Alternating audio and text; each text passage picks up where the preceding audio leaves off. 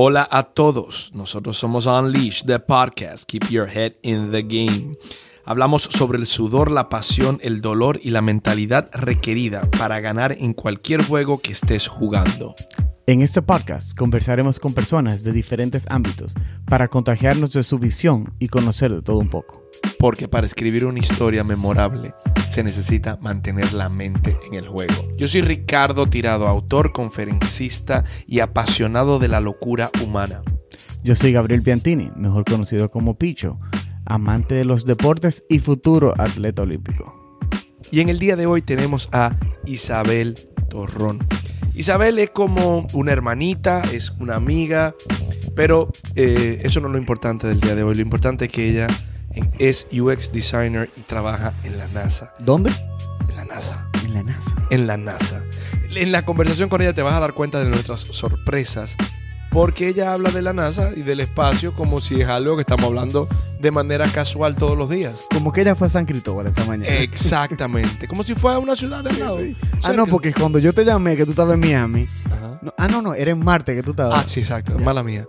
Y eh, eso, escucharla a ella hablar con tanta naturalidad, con lo que ocurre, con el nivel de pensamiento que se requiere, la verdad que es, como lo vas a escuchar, un contexto totalmente nuevo para mí, Igual para mí.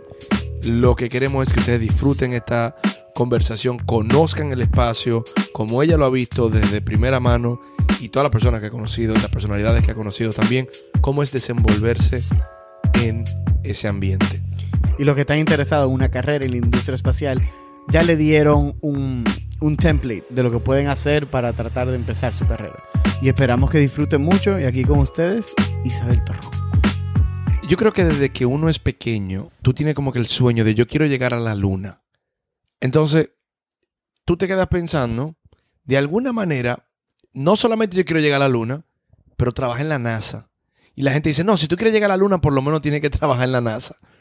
Ahora yo me pregunto, tú que trabajas hoy en la NASA, tú llegas, tú te levantas y dices, llegué a la NASA. O sea, ¿qué tan cool le trabajas así?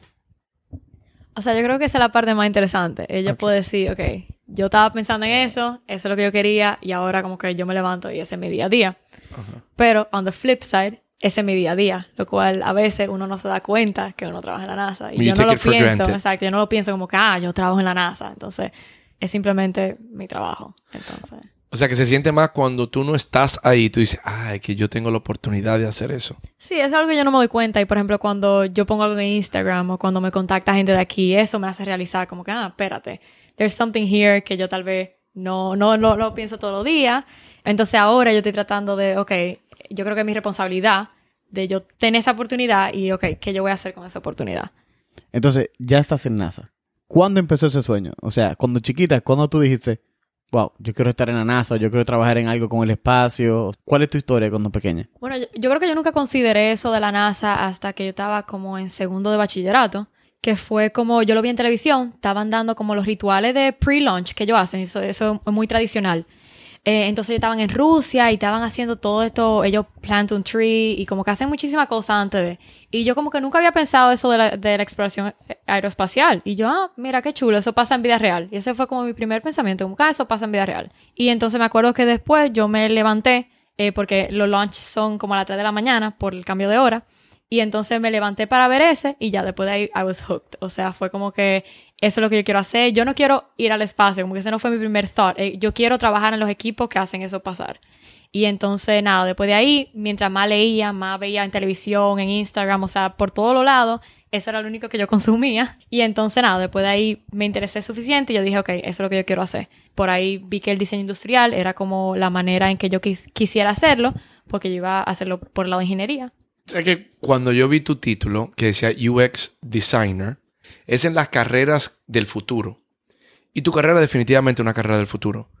Cuando tú me lo explicaste, obvio por la relación y que hemos hablado antes, cuando tú me lo explicaste yo lo entendí y tú lo pusiste en unas palabras tan claras, pero en República Dominicana, y yo sé que en Latinoamérica pasa mucho esto, que un ex designer no es alguien que tú piensas de, ah, yo necesito este tipo de persona trabajando en mi empresa, pero es algo del futuro y es algo que sí se necesita.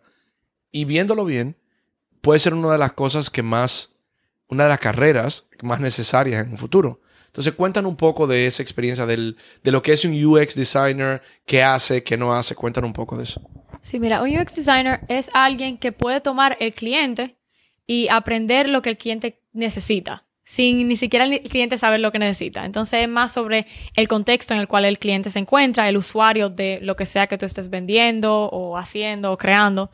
Y entonces de ahí tú empiezas, ok, ¿cuáles son las necesidades que esa persona tiene? cuál es el contexto que esa persona tiene, o sea, cuáles son los recursos que esa persona tiene, qué de verdad la necesidad.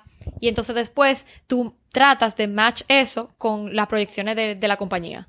Y entonces por ahí ese, ese que el UX design se hace práctico. O sea, aunque se vea como algo del futuro, tiene un valor a tu poder desarrollar dentro de la empresa. Siguiendo la línea de lo que tú estás diciendo, ¿cómo tú te preparas para diseñar algo, para mejorar algo que tú nunca has vivido? O sea, ¿cómo tú te preparas para preparar, para mejorar algo en el espacio? Porque nunca has ido al espacio. ¿Cómo es entrenamiento? Sí, ese es uno de los challenges más grandes que nosotros tenemos dentro del trabajo.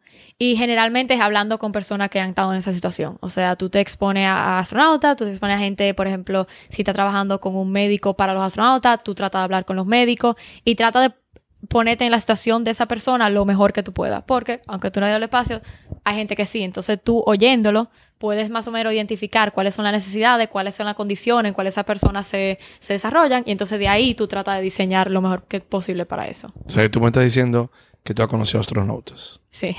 Yo lo pienso, yo digo, ok, este tipo, si yo pienso y yo tengo un astronauta frente a mí, yo digo, no, el tipo es de otro planeta, obvio. O sea, tú piensas eso. ¿Qué tan retante es eso?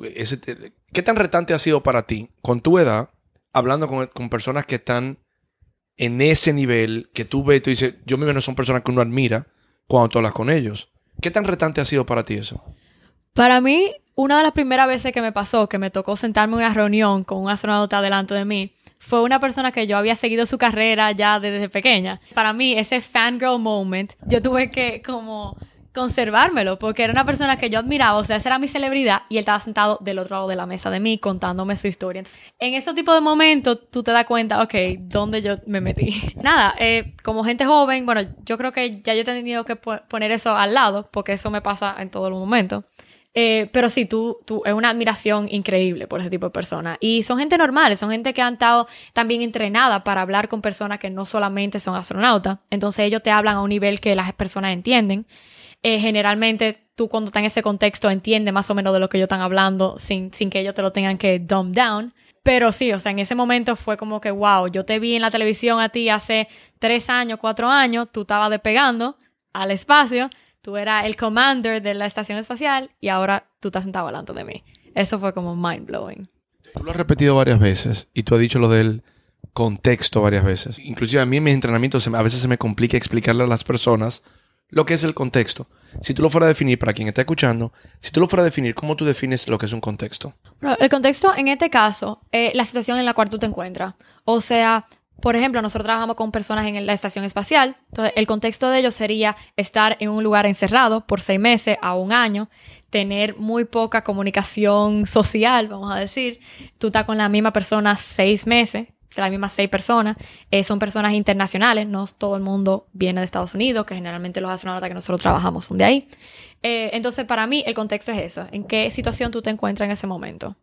Y cuando tú trabajas con contexto, tú como diseñadora, para tratar de mejorar los eh, ya procesos o los espacios donde están conviviendo ellos, ¿hay algún tipo como de zero gravity capsule que te ponen a ti en, de entrenamiento que tú puedes probar lo que se siente, like be floating in space, o es totalmente ajeno a ti? No, ellos tienen, yo nunca lo he hecho, pero porque ahora se hace, se hace un poco menos accesible que se hacía antes, pero se, se llama el Vomit Comet. y es literalmente un avión que vuela en parábola, entonces cuando tú, vas, tú te suben así arriba y después entonces cuando te, bajan, tú sientes falta, lo que es falta de gravedad básicamente, por unos 30 segundos, un minuto, entonces por un tiempo de cosas. Entonces cuando el avión hace varios de esos, tú tienes varios chances de tú probar lo que se siente eso, pero yo nunca lo he hecho. Tengo, mis jefes lo han hecho, algunos de mis profesores lo lograron hacer, porque antes era más común, pero ahora se, ha hecho un poco más caro e inaccesible para la persona que estamos empezando. Ahora, vamos a ser realistas. Para los que no saben, Isabel, eh, básicamente hermana mía, yo la conozco obviamente hace mucho tiempo, hemos viajado juntos y traigo esto porque nosotros hemos ido a, por ejemplo, a Disney, a los parques. Isabel le tiene terror a las montañas rusas. Entonces, ella comentándome esto, yo no me imagino que tú te apuntarías de que, sí, súbeme en el avión y déjame caer en free fall. O sea, no, o sea, es algo que yo diría, no, Isabel nunca va a hacer eso. Yo estoy claro que no. No, incluso nosotros tenemos un simulador que se mueve.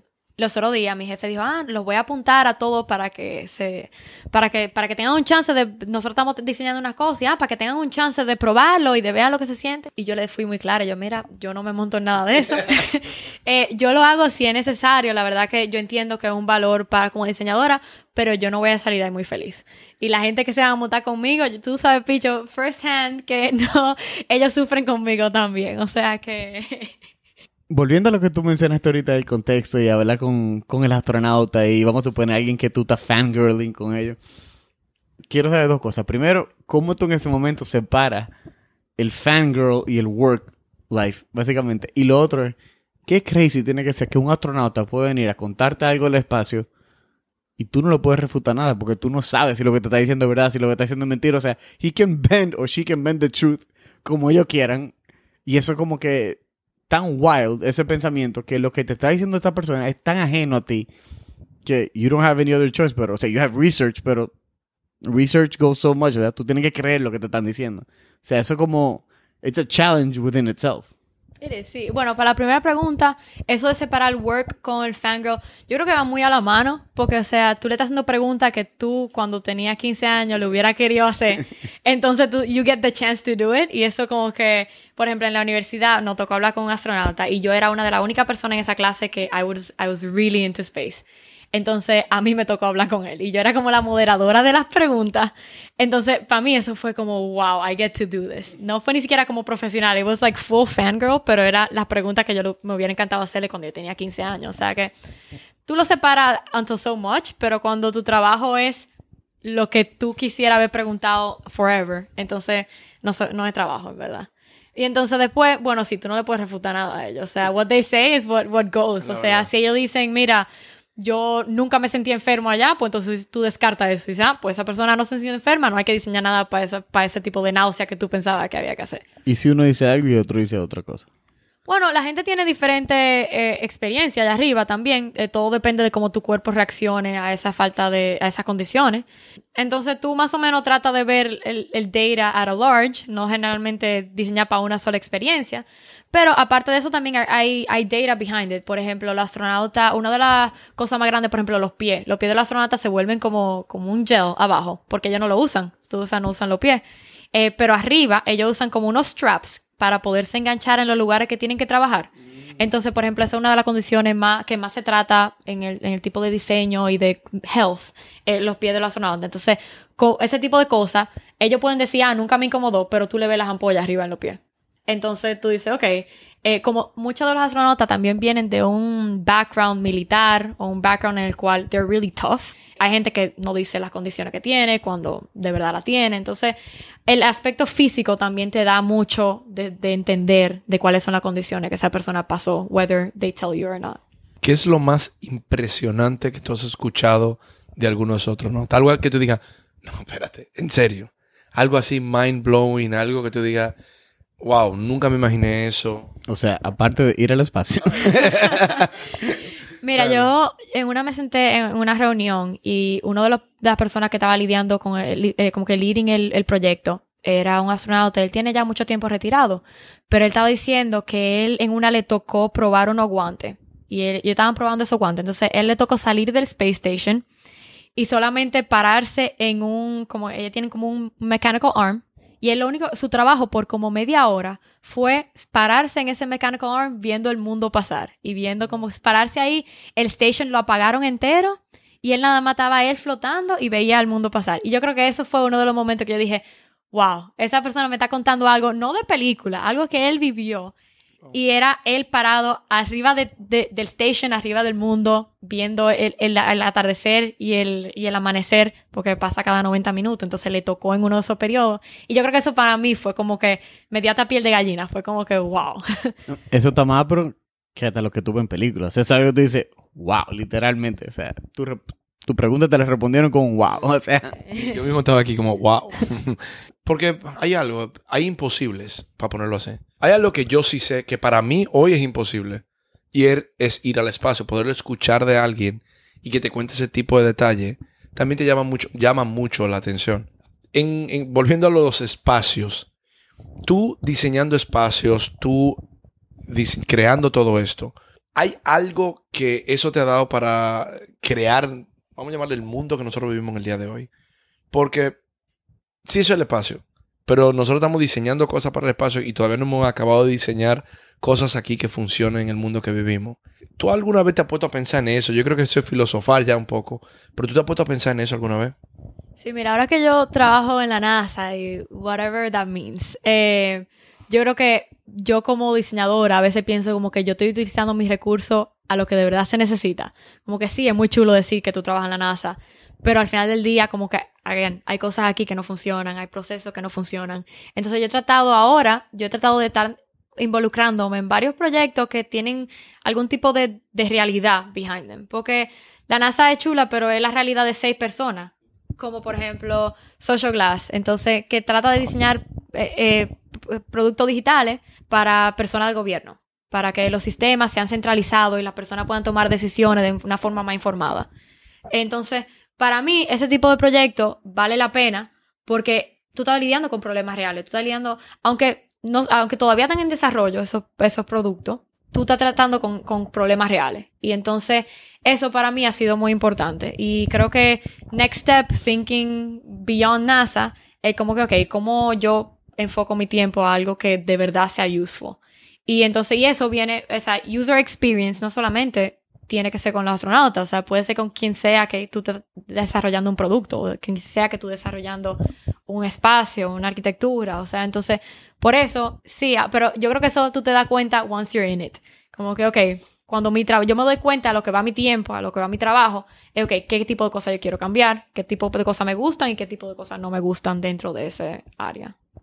Y en Social Glass, ¿con qué tipo de decisiones se enfrentan ustedes? O sea, ¿qué tipo de problemas están addressing? Bueno, ahora mismo estamos addressing el hecho de la microcompra, el Ah, hecho de que... Perdón, cuéntale a la gente un poco más de qué es Social Glass. O sea, Social Glass es un, un proyecto que empezó Isa con Paola y... y- Bueno, Paola Santana fue la que empezó eso como que independientemente, esa es su compañía, yo simplemente estoy ahí como colaboradora de, de UX Design, Eh, entonces yo me uní eh, un año después que ya, ya lo había empezado, y entonces las decisiones que estamos tomando ahora mismo es qué, de verdad funcionaría, o sea, y entonces para eso tú tienes que conocer a tu usuario y tú tienes que poner tu producto que tú crees que va a funcionar en la mano de la gente para que lo desbaraten.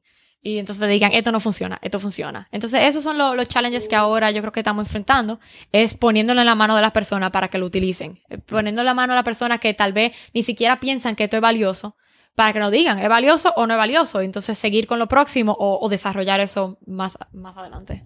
y estamos hablando solamente de productos físicos. De donde vengo es porque tú dices que es una manera de mantener al usuario más informado para tomar mejores decisiones. Entonces, algo que me viene a mí reciente a la cabeza con ese tema es Brexit.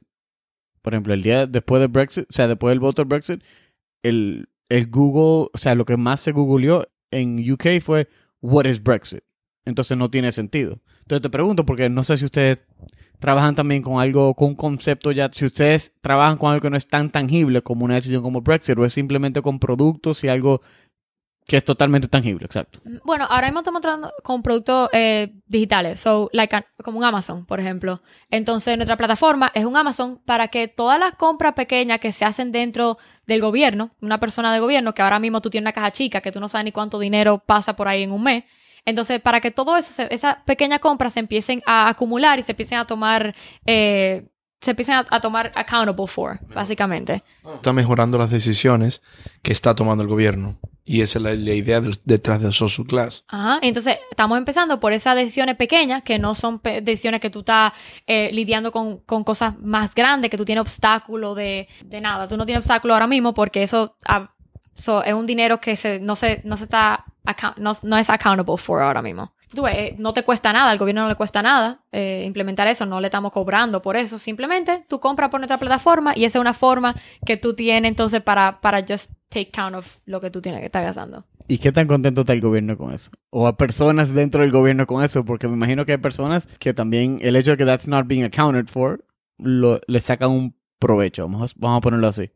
Bueno, yo no creo que ese ha sido, o sea, el reto ha sido ponerlo en la mano de las personas, no tanto de que la, yo no creo que la gente ha dicho, ah, no, no queremos eso. Eh, estamos empezando con el gobierno allá en California, entonces eh, la recepción ha sido interesante, o sea, ha sido a las personas como que, ah, eso fuera muy useful para nuestro departamento.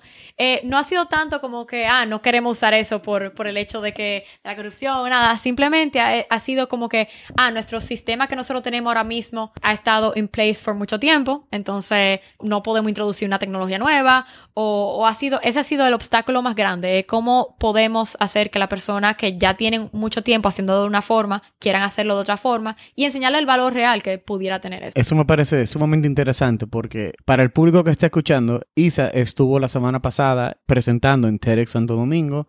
Yo entiendo que próximamente los videos van a estar online y la pueden ir a ver. Pero yo voy a decir algo que tú mencionaste en el TEDx. Puede que lo mate un ching, pero la idea que tú dijiste es, si tú tienes una idea para mejorar algo, tú también tienes la responsabilidad para actuar sobre eso y buscar una manera de, de hacerlo realidad. Y eso va también muy de la mano con lo que tú estás diciendo en Social Glass, con lo que estás haciendo en, en NASA, básicamente. Y es interesante como everything you're saying ties together.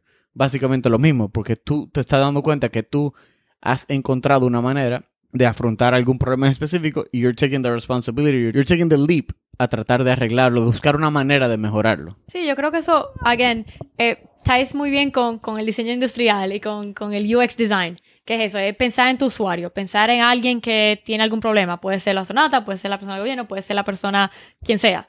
No, no se basa solamente en, en, el caso específico, se basa más en la ideología behind it, en el proceso en que tú resuelves el problema para X persona.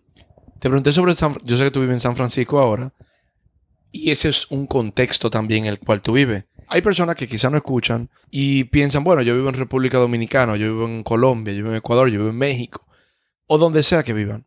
El ambiente en el que tú te mueves actualmente también tiene eso. Y cuando uno piensa en Silicon Valley, uno piensa como, no, Silicon Valley, ese tipo tan adelante, ¿qué tanto influye vivir en ese ambiente? ¿Realmente es lo que la gente dice? ¿No es lo que la gente dice? ¿Si ahí el contexto también funciona? ¿O qué sucede en ese sentido? No, ese ambiente sucede de todo. Eh, pero lo que a mí más me ha impresionado es la disposición de la persona a ayudar. Eh, de la disposición de que tú dices, tengo esta idea y nadie te va a decir, ah, eso no funciona, o, tú no te dedicaste a eso, olvídate de eso. Ha sido como que, ah, tú tienes idea, ¿en qué te ayudo? O, ah, mira, yo conozco a esta persona que sabe de eso, eh, te voy a poner en contacto. Y entonces, por ese tipo de, porque en ese ambiente existen muchos recursos pueden estar bien utilizados, pueden no estar bien utilizados. Hay alguna gente que está haciendo locura, hay alguna gente que está haciendo cosas valiosas. Tú le sacas lo que tú, lo que tú encuentres y tú le sacas lo que tú necesites. Y entonces en ese momento, cuando tú dices, ah, yo tengo una idea, eso es lo más valioso. Que alguien no te dice, ah, echa para allá, eso no funciona. Alguien te va a decir, dale para allá. O alguien te va a decir, ¿en qué te ayudo? ¿Y qué tan difícil es el networking ahí? O sea, el networking de cara a cara, por ejemplo, hay muchísimos networking events. Eh, tú nunca sabes con quién tú estás sentado al lado. Tú te puedes montar un Uber con, con alguien que, que tú ves, es mega high en cualquiera de la, de la compañía grande. Tú puedes estar en el súper con quien sea. Entonces, ese tipo, tú tienes que estar abierto a ese tipo de comunicación, a ese tipo de, de, conversación que la gente a veces te pone. Eh, yo, no siendo una persona muy así, cuando me ponen a, me, me, empiezan a hablar, me toma un poco de tiempo decir, ok, déjame ponerle atención a esta persona, porque you never know. Eh, entonces, nada, pero eso, eso, en ese ambiente que se oye en mucha locura, también hay, hay mucho valor. Eh, simplemente tú tienes que saber con quién más o menos tú te estás metiendo, tú, tú tienes que tener un poco de protección propia también. Es algo que Paola, por ejemplo, me ha ayudado, me ha ayudado bastante, porque ella sabe desenvolver en ese ambiente mucho mejor que, que yo, que acabo de llegar. Eh, pero es eso, es, mucho más pequeño de lo que tú piensas también. O sea, que una persona que conozca a alguien ya como que por nombre se conoce mucho también. Y eso es, tú nunca sabes de quién tú estás sentado al lado. Entonces, cuando tú tienes una idea y tú la comunicas, la persona, te lo aseguro, que no te va a decir, ah, si echa para allá, qué loco. Te va a decir en qué te ayudo. Con el mundo de conexiones, vamos a ponerlo así, es mucho más abierto, pero con lo que tú dices, conocido de ti, tú siempre tienes que estar en high alert, ¿entiendes? Entonces, tú siempre como tensa. Me monté un Uber mierda, ¿quién es, ¿quién es este tipo que me ha hablado? ¿Quién es esta tipa que me habla ahora? O sea, stressful to a certain degree también. Sí, es stressful y es eso también. También a todo el mundo le gusta hablar de lo que está haciendo. Como que hay veces que you just want to turn off y como que no quiere hablar de tu trabajo y no quiere hablar de nada. Y todo el mundo, ah, what do you do? Y todo el mundo tiene su 30 second pitch, tu, su elevator pitch preparado. Y es como que, viejo, te pregunté cómo estaba tu día. No me digas no me diga tu business idea, como que I get it. Entonces, es, es un, un, give or take. Como que ese ambiente es bastante productivo. O sea, la gente está always on high, eh, trabajando y a la gente le apasiona mucho lo que está haciendo alrededor de ahí. Entonces, la gente siempre está dispuesta a hablarte mucho de lo que está haciendo. Y hay veces que eso es muy valioso, hay veces que tú quieres un break. Y eso siempre es así. O sea, vamos a suponer un social night allá que tú salgas a un bar con unas amigas, algo así, te encuentras a alguien, la gente siempre está en ese mindset. O ya, vamos a suponer, llega un punto en la nochecita, en, depende si un fin de semana o whatever, y la gente está más loose, más relax, no es tanto work, work, work, work. Yo creo que es un balance de todo. Depende de qué, qué grupo tú estés saliendo esa noche. Hay grupos que te van a hablar solamente de work, work, work. Yo tal vez soy una de esas muchas de las veces. eh, estoy tratando de no. Pero hay grupos también, generalmente los latinos, que no, que cuando llega el viernes en la noche. El latino siempre. sí. ¿Y cómo tú te desconectas entonces? Cuando tú dices un fin de semana o un día, I wanna unwind, ¿qué tú haces? Bueno, yo ahora que estoy tratando de encontrar un balance en esa vida, porque yo generalmente yo me tiro mucho al lado de work, work, work. Eh, más cuando a ti te gusta lo que estás haciendo, más cuando tú estás en un ambiente nuevo, que tú no quieres perder las oportunidades, porque allá hay demasiadas oportunidades y tú, tú te da un poco de FOMO, como que fear of missing Ajá. out, de que hay alguna oportunidad que por tú estás saliendo no la estás cogiendo. Entonces yo estaba últimamente, decir que en el me, último mes o dos meses, he estado tratando de, de como que, ok, déjame hacer amigos que no solamente hablen de trabajo, déjame salir un viernes en la noche, como que it's okay. Eh, y nada, el grupo de los latinos siempre, siempre está up for something. ok, vamos a algo un poco más personal aquí. Ya en Silicon, uh -oh. vamos a Silicon Valley, ¿verdad? Obviamente allá todo el mundo tiene muchas posiciones importantes o como tú dices, tú nunca sabes quién es quién. Puede haber alguien que doesn't seem like it, pero has the next billion dollar idea, billion dollar app, lo que sea. Pero tú trabajas en NASA. O sea, al final del día, there's certain companies que you can throw around. Ah, yo trabajo en Amazon, yo trabajo en Google. Mierda, ¿qué Apple? Algo así. Pero shit, I help send people to outer space. O sea, yo trabajo en la NASA. Cuando tú estás allá y vamos a suponer que tú estás out with your friends y se te acerca un tipo que te quiere hablar, lo que sea, y no, y te está saludando y de repente te dice, ¿qué tú haces? Y tú le dices, no, yo trabajo en la NASA, esto que lo otro. ¿Hay cierta intimidación o, o es como... Bicho, yo creo que esto es Big Brother Talk, que no tiene que estar en el podcast aquí. No. Cuidado, no, mentira, no. mentira. Never. Okay. Es que me dio mucha risa porque yo pensé en hacerte esa pregunta cuando yo vi el TED Talk de María Dimitrova. Ajá. Que ella habló de eso, que se intimidan y yo... Mierda, pero eso es buenísimo para preguntárselo a Isa, porque al final del día no es lo mismo que te pregunte, ¿dónde tú trabajas? Y tú me digas, no, yo trabajo en Cervecería Nacional. Ah, mierda, ¿qué hago? ¿Pero dónde trabajas? En la NASA. Mierda, espérate, o sea, automáticamente tú también, esta jeva una dura, esta jeva puede que sea mil veces más inteligente que yo, esta jeva, o sea, ¿entiendes? Entonces, puede ser intimidated. ¿Te ha pasado? Sí, me ha pasado, o sea, ni siquiera en ese contexto, yo creo que en el contexto, en cualquier área que tú digas, tú trabajas en la NASA, la gente automáticamente se desconecta de lo que tú dices. Entonces, porque se, se, se, va a lo que ellos tienen pensado como la NASA, se va a que tú eres un nivel inalcanzable. Se va a que tú estás en el espacio. Exacto, que yo he ido al espacio, que simplemente como que ese es mi trabajo del día a día. Y entonces yo trato de evitar eso lo más posible, como que yo delay esa respuesta hasta ya más no poder, que a veces hasta mis amigas me dicen, vieja, di algo, di que tú trabajas en la NASA, o sea, y hasta mismo ella misma dicen. Eh, porque a mí lo que me he dado cuenta es eso, que la gente simplemente deja de hablar contigo a un nivel personal y entonces se mete en lo que ellos piensan que es la NASA y entonces la conversación de un viernes en la noche se vuelve una conversación de trabajo. Yeah. Eh, entonces eso se ha vuelto un poco tedioso, la verdad que, mira, es un privilegio, yo puedo decir que yo trabajo en la NASA, yo no le quito eso, pero también hay veces que yo, como que esa no es la, la única conversación que yo quiero tener cuando yo estoy hablando contigo tú no eres NASA, o sea, tú eres Isa, tú tienes una vida aparte de la NASA. O sea, aunque no lo parezca, sí. estamos en un ambiente de crecimiento, de que estamos buscando cosas difíciles. Nosotros siempre hablamos casi, no de lo mismo, pero sí queremos saber de qué tú te alimentas, vamos a ver de qué tú eh, te educas, para ponerlo así. Hoy por hoy, libros, algo que tú recomiendes, que tú dices, ¿sabes qué? Estos son el tipo de cosas que a mí me gusta buscar, ver, o podcast, o dónde te gusta a ti como, ok, yo quiero seguir escuchando esto, yo quiero seguir aprendiendo de esto. ¿Dónde tú vas para hacer eso? Mira, mi commute es bastante largo últimamente, o sea, yo vivo como a una hora de trabajo. Y entonces yo he utilizado ese tiempo para oír podcast, oír libros. eh, generalmente de gente que no son super outgoing y que ahora tienen un- una posición de leadership que they've grown into. Por ejemplo, la misma Michelle Obama, el libro de Michelle Obama es increíble. Yo lo, lo he, lo he- he estado oyendo. Gente como, a ver, mucha de la gente de deporte ahora ha estado viendo eso porque son gente que... Isa, tú puedes decir que tú eres fan de nosotros, tranquila. Eso, eso va a ir bien en tu currículum. Tú puedes decir que a ti te encanta nuestro podcast. Ah, yo oigo el podcast de ustedes siempre en la noche volviendo de trabajo. Tú ves. Isa es la que siempre manda feedback y lo que, y lo que Yo pensó y lo que le pitch, gustó, todo, exacto. todo. En detalle. Así que, there's no way of her faking it. Yo sé que ella lo oyó porque ella me dice cierta cosa que como que, ok, I get it. I always listen to it. Cuando te digo la mentalidad, porque si tú estás en ese ambiente también, tú debes de mantenerte competitiva. ¿Cómo tú te esfuerzas a ti mismo para mantenerte en ese nivel? Porque una cosa es llegar ahí. O sea, yo digo, ok, I got it. I made it to NASA. Ok, pero you have to dress the part, you have to be the part. Tienes que empezar a trabajar en ese nivel también. ¿Eso a ti te ha dado presión? ¿No te ha dado presión? ¿Qué ha pasado? Cuéntanos. Sí, me ha dado bastante depresión, la verdad que... No depresión, presión. presión, presión, sí, sí, no, no, no. I'm very happy there. No, no, no. Simplemente porque yo no soy una persona competitiva, por ejemplo. Yo soy una persona bien laid back.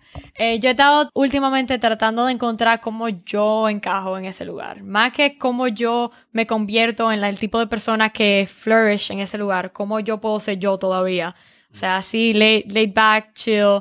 eh, pero tuve manteniéndome al nivel de, ese, de ese ambiente. Y la verdad que no ha sido fácil. Yo creo que yo me pongo mucha expectativa en mí misma también. Creo que eso me vuelve un poco más loca de la cuenta. Pero ha sido eso, ha sido más aprender de las personas que están ahí, a- eh, exponerme a, a lugares como hasta el mismo TED Talk. O sea, eso es algo que yo no hubiera hecho ever. O sea, olvídate que yo no me hubiera parado delante de toda esa persona. Pero yo forzarme a hacer cosas así me, me enseña que yo puedo hacerlo a mi manera, pero todavía como que thrive y todavía tener ese, ese leadership position que, pero como yo lo veo, como yo quisiera verlo. No sé, exponiéndome a, a- a situaciones así, yo creo que ahora mismo ha sido mi, mi challenge más grande. Yo tengo 15 años, 16 años, y soy igual que Isabel, que estoy pensando en que yo quiero ir a la NASA. Tú llegaste, y es verdad que tú siempre pensaste, te gustó, o a partir de cierto momento te gustó. ¿Qué tú le recomendarías? Porque, quién sabe, quizá al cual, al- alguien está oyendo esto, tiene un hijo que tiene 15, 16 años y está pensando eso. ¿Qué tú dirías? ¿Qué tú, le- qué tú pensarías? Sí, con las diferentes generaciones, nosotros nos damos cuenta de que nosotros queremos imponerle algo a otras generaciones.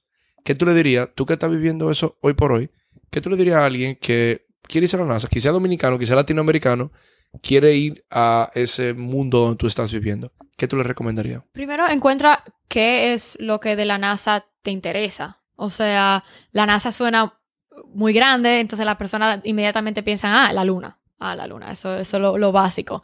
Y hay muchas, muchos equipos en la NASA. Y entonces ahora con eso de social media, eh, todos los videos en YouTube, todas las películas, los documentales, como que empieza a aprender lo que de verdad es un trabajo en la NASA. Eh, con herramientas como LinkedIn, por, ese- por ejemplo, tú buscas NASA y te sale todo el mundo que tiene LinkedIn que trabaja en la NASA. Mándale un email a alguien, o sea, tú nunca sabes lo dispuesto que está la gente a ayudar. Eh, la gente está más que dispuesta a ayudar si tú vienes de una forma que de verdad curiosa, con, con ganas de aprender. Eh, entonces, nada, de ahí tú más o menos empiezas a conocer a las personas que trabajan en ese ambiente, eh, empieza más o menos a ver en qué lado a ti te interesa y cómo tú lo quieres hacer. Por ejemplo, yo iba a ingeniería y me di cuenta que eso no era lo mío, yo no quería estudiar ingeniería, entonces me fui por el lado de diseño industrial y entonces, y encontré a través de, de mi carrera, encontré por eso, por el networking, por literalmente mandándole email a gente que yo ni conocía, eh, encontré que hay una, una comunidad grande de diseño industrial en NASA. Y entonces nada, por ahí tú más o menos vas viendo cómo, cómo te funciona a ti y quiénes son las personas que lo están haciendo a ese nivel que tú quisieras estar. Y como que yo siempre decía, como que ah, make your role models your peers. Como que encuentra esa gente que tú admiras y como que trata de, de ponerte a ese nivel. Para que el feedback que tú recibas, para que el- eh, la ayuda que tú recibas y los proyectos que tú te involucres sean a ese nivel, te challenge sea a ese nivel. Eh, ahora yo creo que estoy cambiando un poco de ese estilo de pensar, pero, pero como quiera, yo creo que es eso. Encuentra a la gente que está haciendo lo que tú quisieras hacer y, y como que trata de llegar y como que mándale un email. Y siguiendo lo que tú mencionaste anteriormente de, de how do you fit into NASA. O sea, perdón, how do you make your personality fit into NASA y no tú moldearte a, lo tradicional de ellos. Y con la pregunta que te hizo Ricardo de ser un niño una niña, ¿cuál es la posición hoy en día o cómo has visto que está creciendo el rol de la mujer dentro de la NASA? O dentro de la industria aeroespacial. No vamos a poner NASA porque también hay otras oportunidades también. Sí, yo creo que es la minoría todavía. O sea, por ejemplo, yo trabajo en equipo que son ocho hombres y yo. Hay otra mujer que tiene muchos años trabajando ahí también.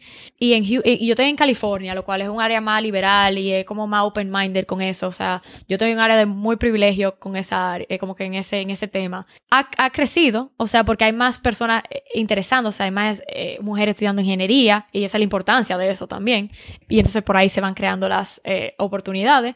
Yo creo que también yo he sido muy privilegiada, privilegiada porque hay personas, mujeres que yo admiro dentro de la NASA que me han ayudado, que me han dicho, ah, mira, te voy a darte feedback. Ah, mira, esta es la forma en que tú te vas a carry en esta reunión, por ejemplo. Cuando te hagan esto, tú no vas a dejar que te hagan eso. Entonces, yo creo que yo, al tener gente que me ha ayudado de esa forma, yo quisiera hacer lo mismo. O sea, you stick together. Exacto. You stick together. Sí, you have to. Yo soy latina, yo soy mujer, yo soy la más pequeña de mi división. O sea, hay muchas cosas que al final del día I stand out for. Y yo me he dado cuenta que hay veces que eso es lo que mi equipo necesita. Hay veces que, la- que mi equipo necesita a alguien que venga con un Twitter, un funny Twitter, por ejemplo. Que ellos tienen 20 años trabajando juntos y ese es un environment que está stale. O sea, hay gente que hay, que la misma reunión todos los miércoles. Entonces, tú tratas de, de usar eso con, ta- con, con tu advantage. Como que tú dices, ah, ok, ellos están ahí hablando de esto, pues yo voy a meter este chiste. O yo siempre trato de traer una noticia un poco más informal a la reunión, porque mi trabajo me lo permite, o sea, mi- el ambiente donde estoy me lo permite. Eh, entonces, yo creo que,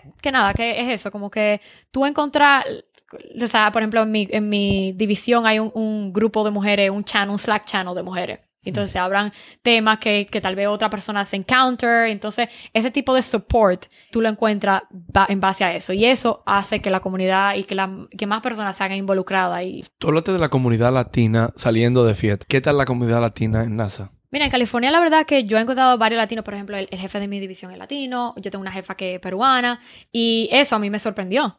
Y la verdad que eso, digo, yo me siento muy orgullosa de eso también. Yo dice, ah, ¿de ¿dónde tú eres? Yo no digo, ah, yo, digo, yo soy dominicana.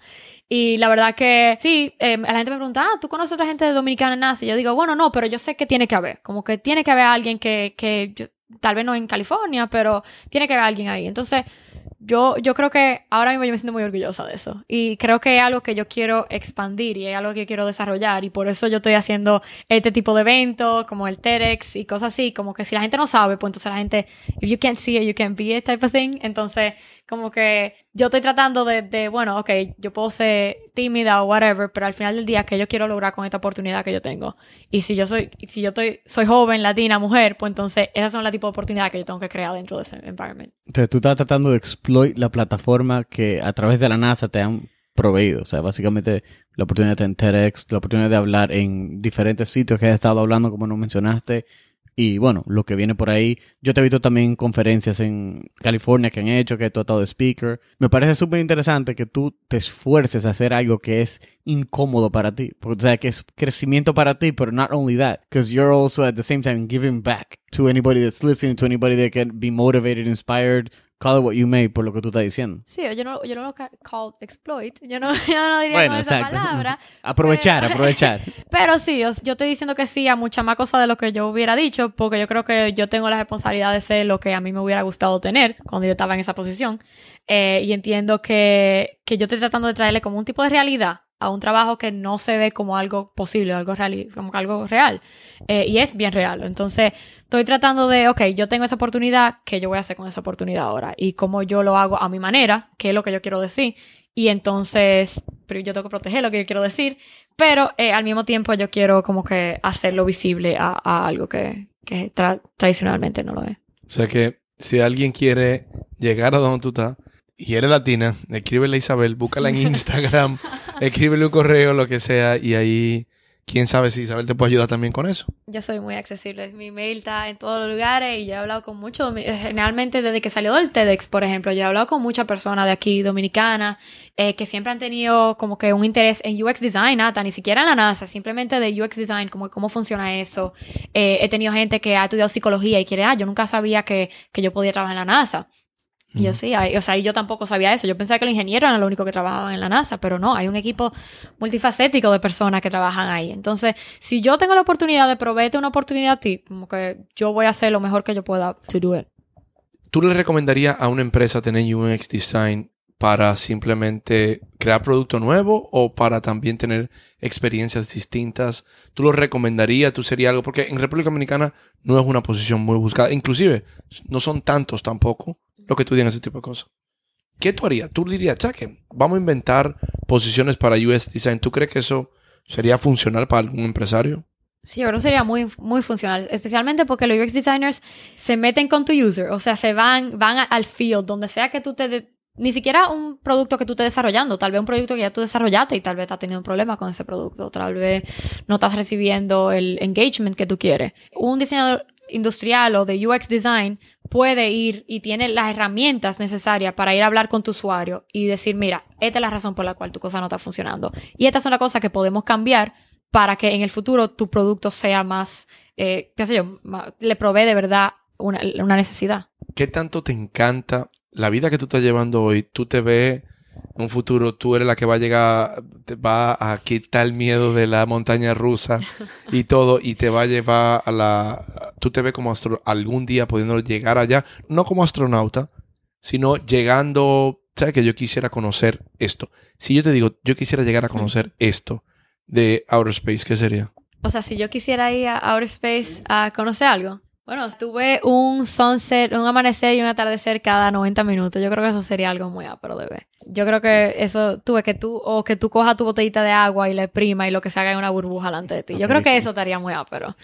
Entonces, si la oportunidad se da, como que te dicen, mira, mañana necesitamos UX designer en la, eh, como que en el espacio, tú ves, yo, yo no creo que en ese momento yo pudiera decir que no, pero yo no voy a seek out for it. Como que ahora mismo no es algo que está en mi plan ni nada. Pero esta conversación ha cambiado mucho. Porque yo te preguntaba eso anteriormente y que, ¿would you ever want to go? Y tú dices, nunca. No, no, es que no, es que no me interesa.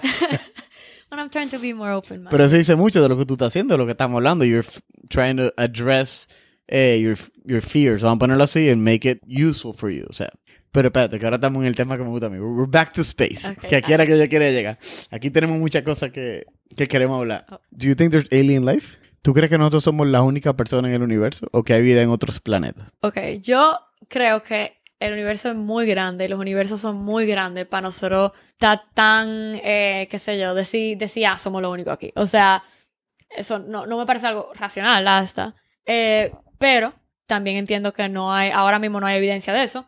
Sin embargo, yo creo que, o sea, yo creo que sería muy, muy, eh, casi como imposible pensar que somos lo único. O sea, eso no, no, no sé.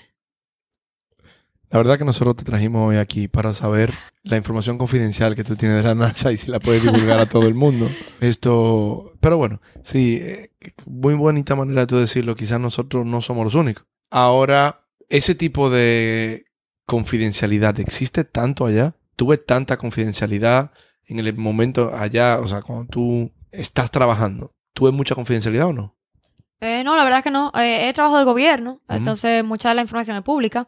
Eh, yo, la verdad que no estoy en el rango a que me llegue información confidencial tampoco, ¿tú entiendes? Tal vez arriba de mí Todavía. pase, esa- tal vez arriba de mí pasen muchas cosas que yo no me entero. Pero la verdad que en mi día a día, no. O sea, si no estamos trabajando con una compañía privada, eh, generalmente la, la información es pública o se puede divulgar. Ok, y las personas que están ya, los astronautas que están viviendo en el Space Station, primero, ¿cuánto tiempo en average se pasan cuando van a un trip allá? Estamos Eh, hablando de algo de meses, años. seis se- meses ah, a un año. seis meses a un año. Lo más que ha durado fue Scott Kelly eh, hace, continuamente, que él duró un año y eso fue una misión famosa porque su, su gemelo se quedó aquí en la Tierra y él se fue. Entonces, los dos son astronautas. Y entonces, cuando él volvió, a los dos le hicieron los mismos tests durante ese año. Entonces, cuando él volvió, compararon cómo había cambiado su composición genética contra el, el gemelo. ¿Y cómo cambió? O sea, fue muy drástico. Eh, yo creo que creo que hubo algo con el ADN, pero la verdad que nada más han sacado como varios párrafos. Y la verdad que no, no me he sentado a, a de verdad leerlo, pero creo que sí hubo algunos cambios ahí, pero... ¿Cómo es el día de alguien en un Space Station? O sea, tú tienes 24 horas. ¿Cuánto tiempo ellos pasan durmiendo? ¿Cuánto tiempo es trabajando? ¿Cuánto tiempo es tiempo libre? What's life in space like? Bueno, de lo que me han dicho. bueno, ellos tienen 24 horas. Again, ellos ven un, un amanecer y un atardecer cada 90 minutos. O sea, that's crazy. Ellos tienen todo calculado hasta el- básicamente hasta down to one minute, cinco minutos. Como que hay un schedule que, le, que tiene todo eso delineado. Ellos trabajan la mayoría del día. tienen hora de comida, tienen hora de cena, tienen hora ya de wind down, hablar con la familia. Ellos pueden como que llamar aquí a la Tierra. Eh, una vez a la semana ellos tienen una videollamada con su familia. Dicen que... Espérate, espérate, espérate. Ella lo dijo tan natural. Ellos llaman aquí a la Tierra. No, ellos llaman... ¿Y cómo te quieres No, no, no, no. Es que para mí yo soy nuevo en esta conversación de, lo, de outer space. Ellos Esa sí buena. Me encanta esa. Así que, ¿Qué ellos hacen? No, ellos llaman a la Tierra. Espérate. Ok, eh, perdón, sigue. Yo sé que te, te, te interrumpí, disculpa, pero lo tenía que decir. O sea, sí, ellos llaman a la Tierra, ellos están en constante comunicación, ellos hacen experimentos la mayoría del día. O sea, cuando cuesta 80 millones de dólares mandate para arriba, tú quieres que tu astronauta esté trabajando la mayoría del día. Eh, ellos, hay una ventana ahí que ellos dicen que es espectacular y que es lo único Una que- ventana. Ellos tienen, yo creo que... Se toman turno. Literalmente. sí. Window time. Sí, tú lo dices relajando, pero sí. Y esa ventana fue todo un controversy también, como que entre seguridad y mental health, eh, que como que un big debate. Eh, entonces, nada, yo la mayoría del tiempo trabajando, y los fines de semana como station cleanup, o sea, maintenance también, literalmente como si fuera una casa, un apartamento, por Y ejemplo. perdón, cuando tú dices trabajando, ¿es normalmente trabajando inside o también ellos hacen trabajos afuera? Me imagino que también en el maintenance tienen que salir, pero normalmente inside el station. Sí, ellos hacen both. O sea, varias veces al mes hacen cosas afuera. Duran como ocho horas, por ejemplo. Últimamente fue el, el All Women Spacewalk. Eh, entonces esa fue una de la cual ellos tuvieron que hacer algo afuera. Ayer hubo una, o, hoy, yo creo. O sea, eh, constantemente hay trabajos afuera también. Y, pero la mayoría de los experimentos y la cosa pasan inside. Y es, qué sé yo, experimentos de, gravedad, eh, medical test que se hacen a ellos mismos, porque una de las cosas que están estudiando mayormente en la estación es el cuerpo humano. Entonces ellos son los mayores subjects allá arriba. Y entonces es, es básicamente en eso, como que... Cuando tú dices que están estudiando el cuerpo humano, es estudiando el cuerpo humano buscando una manera de que nosotros seamos, tengamos más expectativa de sobrevivir cuando llegue el momento en el futuro de que tengamos space travel para persona normal. Sí, eso es, uno de los, eso es uno de los casos también. La, eh, o sea, como si tú ves la proyección de NASA, es como que go beyond órbita terrestre, que es donde está el Space Station ahora.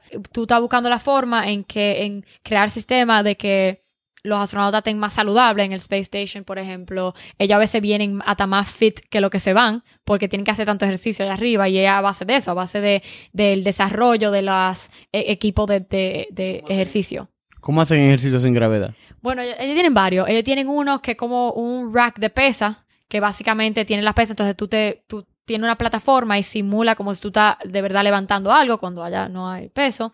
Eh, para ellos tienen una, una caminadora, entonces tú te pones como un cinturón básicamente alrededor de los hombros, tiene unos springs a los lados, tú vas corriendo y eso va simulando, te va holding down y eso va simulando de que tú estás corriendo en vida real eh, o, o en la tierra.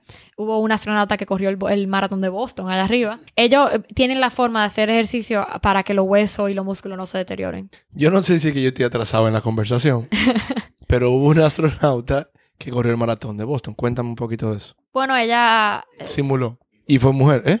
Sí, sí, lo de mujer Sí. no tanto. Lo importante aquí es, ella corrió el maratón allá arriba. Explícame un poco eso. Bueno, ella se dedica, o sea, ella empezó al tiempo que empezaron la gente de Boston aquí y ella dijo, voy a correr mi maratón. Y corrió su maratón, no, no sé en cuánto lo hizo, pero lo corrió ahí en su, en su caminadora, como si fuera aquí abajo. Y creo que fue uno de los primeros maratones que se corrieron allá arriba. Y cuando ella lo está corriendo, ella lo está corriendo frente a la ventanita. O sea, el view de ello es la tierra. O sea, ¿no? Trotando tranquilo viendo la tierra. Eh, la verdad que creo que el rack de pesa es el que está mirando a la tierra. La caminadora creo que está mirando solamente a una pared.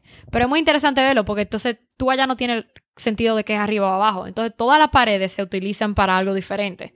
Y tú no, Mm. no necesitas como que, ah, o sea, la caminadora puede estar a tu lado ahora mismo y tú nada más tienes que flotar y voltearte y usar la caminadora. Como que ellos no tienen lo que es arriba y abajo. Espérate. ¿Y cómo entonces cuando ellos vuelven aquí, el, el proceso de, adaptami- o sea, de adaptarse a que no es así? O sea, que aquí todo tiene... La ley de la gravedad aquí se, se respetan, ¿sí? Sí, sí, tiene que respetarla. no hay forma. Eh, sí, eh, bueno, ellos llegan y le hacen unos test inmediatamente. eh, y, por ejemplo, camina por una línea recta, camina por no sé qué, o párate con los ojos cerrados, por ejemplo. Y tú ves que eh, no lo saben hacer, se caen, o tienen que agarrarlo para poder caminar. Y en base de seis horas, el cuerpo empieza a gain ese control para atrás. Y tú ves los cambios que dan en seis horas, ocho horas. Y ya en un periodo de 24 horas más o menos, esa gente está como, como nueva y está adaptada aquí. O sea, eh, ellos dicen que toma más o menos como un mes a dos meses, como que de verdad acostumbrarse a estar de nuevo aquí. Pero, pero es bastante rápido. Cuando tú ves los resultados de los test en, en tiempo de horas, tú ves el improvement solamente en eso, en ese tiempo. Yo he visto, me. Yo hice mi investigación antes de entrevistar a Isabel. Ujú. Yo vi Interstellar y The Martian. Ok. Y viendo Y Gravity, ¿no? y- The Gravity, claro, claro. Inclusive estaba hablando de eso en uno de los podcasts anteriores. Estuvimos hablando de, de Gravity. Pero el tiempo, porque tú dijiste cada 90 minutos yo veo un atardecer y un amanecer. El tiempo igual allá son 24 horas, se sienten, se experimentan como 24 horas. Sí, o sea, ellos están ahora mismo a 400 kilómetros de aquí. O sea, Ah, están ahí mismo. sí, están ahí mismo. Te toma como 6 de horas aquí llegar. a, de aquí a Haití. Exacto. Le toma 6 horas llegar. O sea, que al nivel que ellos están ahora mismo, sí. O sea, y cuando tú te vas a Marte y cosas así, no es tanto el tiempo, es, el- es la forma en que tú puedes. Normal, lo dice ella. Cuando tú te vas a Marte, así, o sea, no, o sea, tan casual.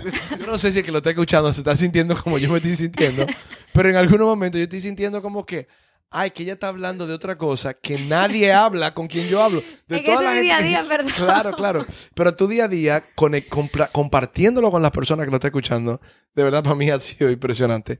Pero sí, eh, el día el, tú dijiste lo del, lo- volviendo, si es más lejos, explícanos un poquito, porque lo vemos en la película, pero no lo vemos. Cuéntanos un poquito. Bueno, el hecho del tiempo es más eh, dentro, o sea, no se siente tanto en tu vida, básicamente, se siente más en la forma en que tú te comunicas con la Tierra. Por ejemplo, aquí, si ellos necesitan hacer algún tipo de procedure, eh, ellos, la Tierra le dice más o menos, mira, a este paso, a este paso. Y como el delay nada más de tres segundos, entonces ellos pueden tener una conversación normal. Es un poco lenta, pero pueden tener una conversación normal. Ahora, si tú te vas a Marte o te vas a Beyond, entonces tu delay se, incrementa. Entonces, por ejemplo, si tú vas a Marte son 45 minutos de una vuelta. O sea, si yo te digo hola, te llega en 45 minutos, Lola. Entonces, la forma en la cual tú puedes eh, solucionar problemas se complica un poco. Porque tú no tienes a tu médico diciéndote, ah, si tu dolor de cabeza es, es esto, bebete esta medicina. Porque tal vez tú no tienes 45 minutos para resolver eso. Este es uno de los trabajos que yo estoy enfocado ahora mismo. Es cómo tú creas herramientas que ayuden la autonomía dentro de, dentro de, de misiones más largas. Misiones que, que el time delay se vuelve más largo. Hay mucha conspiración. Hay gente que dice que nosotros no hemos llegado a la Luna. Hay gente que dice que nosotros no hemos ido a Marte. ¿Qué tú piensas de eso? Bueno, no hemos ido a Marte. Pero, eh, Oh.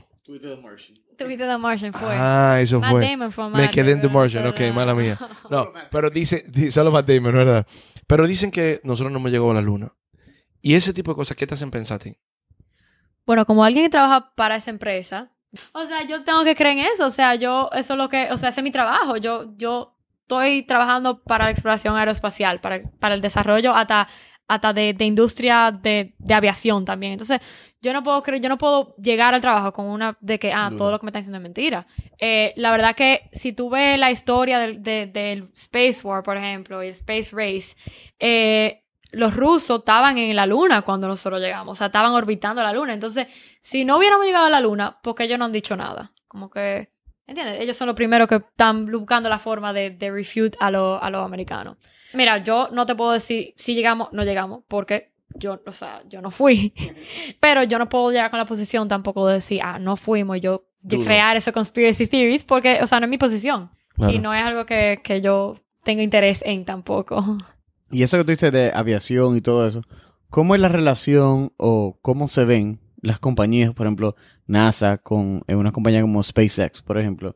¿Tienen una un working relationship o es como totalmente adverse uno del otro?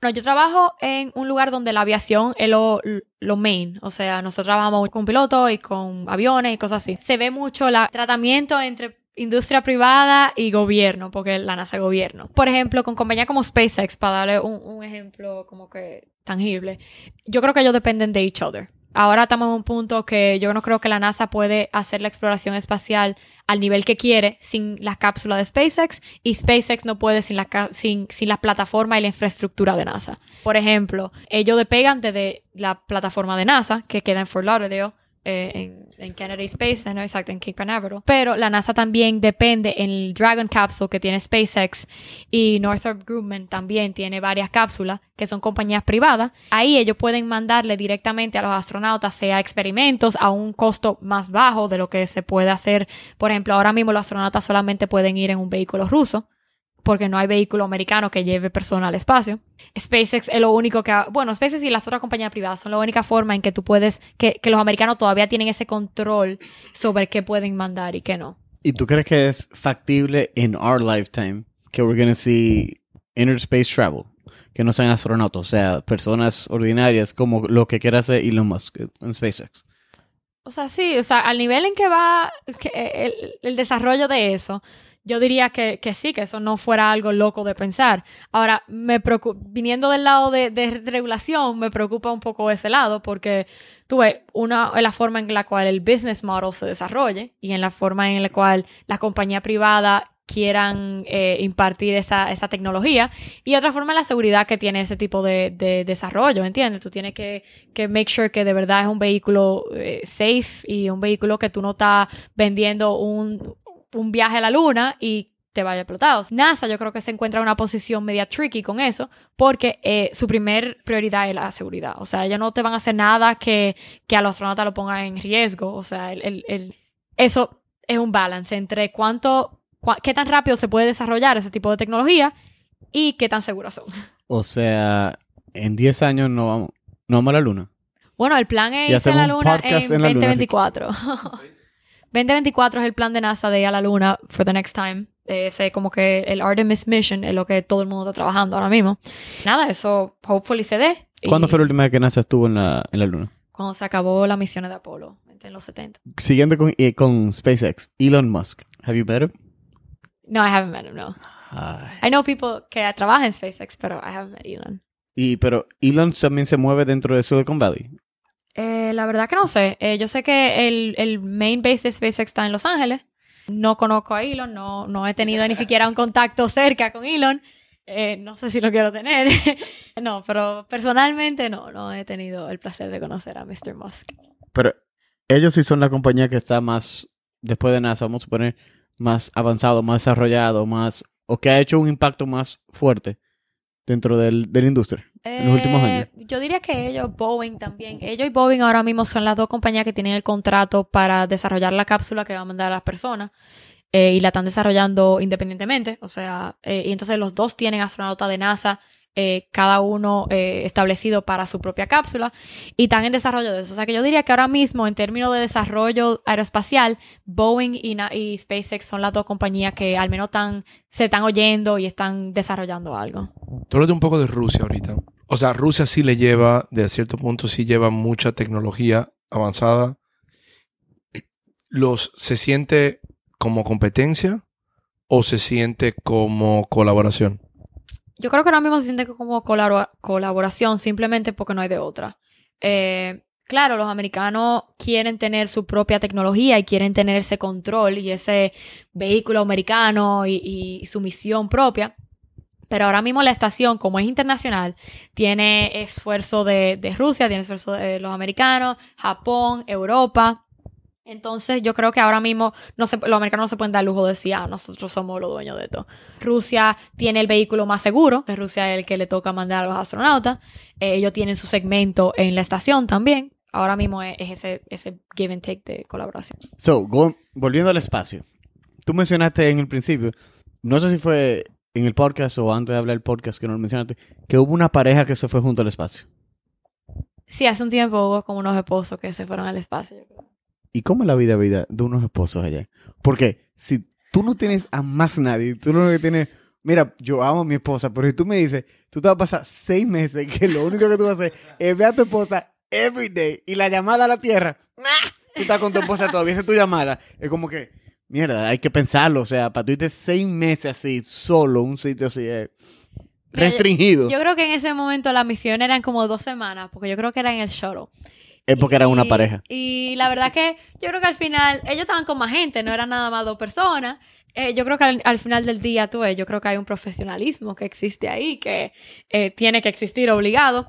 Yo no sé si en ese momento ya habían dicho que eran pareja o no, o si fue sin querer, como que no fue, no fue como que ah, vamos a mandar la primera pareja al espacio. O sea, fue un, fue un romance en el espacio. No sé, no sé.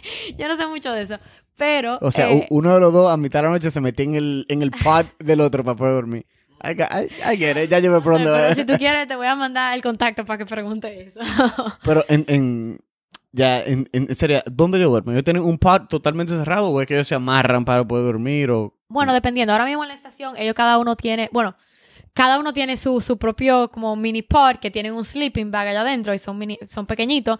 Pero, por ejemplo, hay seis ahora mismo en la estación, yo creo. Entonces, cuando tú tienes nueve gente, siete gente, lo que tienen que hacer es coger uno de esos sleeping bags, lo ponen en uno de los otros módulos y entonces simplemente se pegan a una pared y duermen así. Pero ¿y cómo el sleeping bag se queda still? O sea, ¿está strapped down Está o...? strapped a la pared. El sleeping bag está strapped down, eh, todo ahí está strapped down a las paredes. Tú te... Ese es drop down. El strap down es como amarrado, o sea, está amarrado a la pared para que no se mueva, está amarrado en varios puntos y entonces tú simplemente te metes en tu sleeping bag, saca los brazos porque tiene dos hoyos y tú simplemente como que flota ahí tranquilo y te duermes. Tú duermes en el aire, básicamente. Ajá. Y dicen que es muy relajante porque no tiene ninguna presión en la, en la columna ni nada, de que duermen mejor. ¿Cómo ellos comen? Eh, bueno, eh, ahí ellos tienen comida deshidratada generalmente. O sea, tienen como mini bolsita de comida que le empacan aquí abajo, la deshidratan y allá arriba ellos van y la hidratan con el agua que tienen. Eh, los rusos todavía usan comida en lata, pero eso es bien pesado, entonces no es tan factible. Eh, y generalmente es así, en, en bolsitas de, de comida deshidratada. ellos le mandan MMs y, lo dulce que les gusta desde aquí abajo. Por ejemplo, con las cápsulas de SpaceX, como se ha, eh, eh, se ha disminuido la cantidad de tiempo que toma algo de empaque a, a mandarlo a la estación, pueden mandar fruta fresca y le dura unos cuantos días. Eh, entonces, ese tipo de cosas se ha podido desarrollar por las industrias privadas y por ese tiempo que se ha acortado. Eh, pero generalmente la comida sostenible se la mandan para sus misiones de, de seis meses a un año. Y los desperdicios de allá arriba. ¿Qué ocurre con eso? Pues tú tienes que diseñar ese tipo de cosas. ¿Qué ocurre con los desperdicios? O sea, allá arriba hay mucho reguero, por ejemplo, eh, porque tú tienes 20 años de esa estación estar continuamente eh, ocupada y se ha vuelto, hay, hay áreas que son un reguero porque es ese tipo de cosas, desperdicio que no se puede botar afuera, que no se puede devolver porque es muy caro. Entonces simplemente lo empacan y lo dejan ahí guardado. No lo tiran al espacio, como que se lleve, se lo lleve a Hay alguien. cosas que sí tiran al espacio, eh, hay que se desintegren en el espacio, hay cosas que lo devuelven, pero por ejemplo la ropa sucia la tiran al espacio generalmente. Y cuando los astronautas van al baño, o sea, ¿cómo es el proceso de...? No, en serio, o sea, porque ¿Sí? eso no me imagino que está flotando en el espacio, pero me imagino que hay un proceso para volver a usar, o digo, para... Number two se desintegra y número uno se filtra. El que caga se desintegra. Sí. Pero Y- no el astronauta, Rick. no el astronauta, exacto. Generalmente se desintegra, se desecha. Eh, pero la, el la number one se, se filtra y se bebe. Se filtra y va por un proceso de purificación, o, cómo. Sí, se o sea, ellos hacen y se, se pasa por un proceso. Se filtra, eh, se filtra totalmente. O sea, el agua que ellos beben es mucho más limpia que la que tú te bebes aquí. Y, pero viene de los residuos líquidos de ellos, tanto la humedad del ambiente como el sudor de ellos, la o sea, todo eso se recicla, creo que hasta un 90%. eh, y se, se devuelve como agua. Mm, O sea que hay mucho que aprender de lo que ocurre en, en una cápsula espacial. Hay mucho que aprender para utilizarlo hasta, hasta aquí, en la Tierra.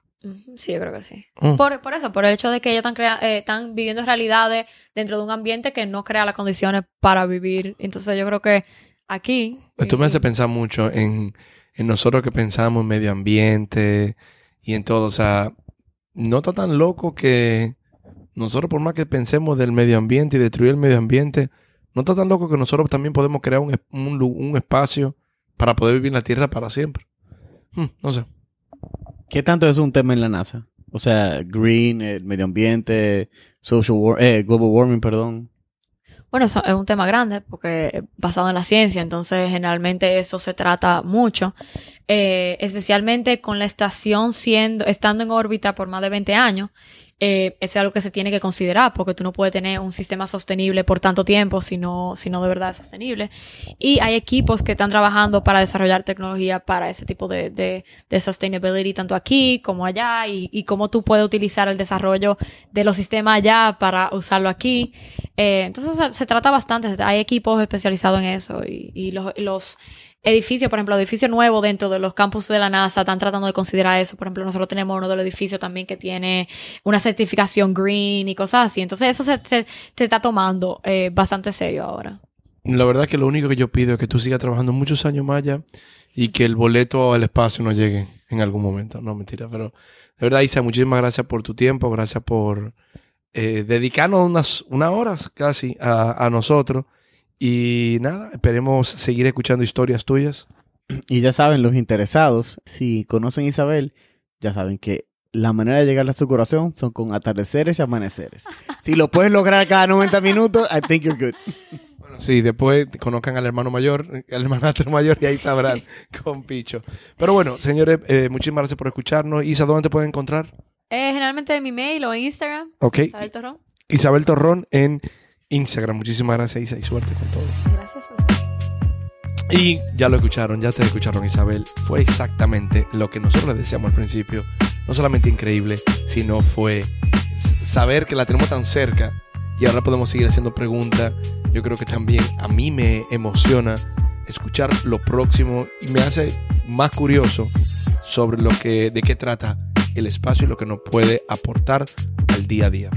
Y como ya la escucharon, ya saben, nos confirmaron directamente desde la NASA que sí hay vida en otros planetas, que sí vamos a viajar a, al, al espacio. No, pero gracias por escucharnos y como siempre nos vemos en la próxima. Y recuerda, no importa qué, keep unleashing. O Keep sea, your head in the game.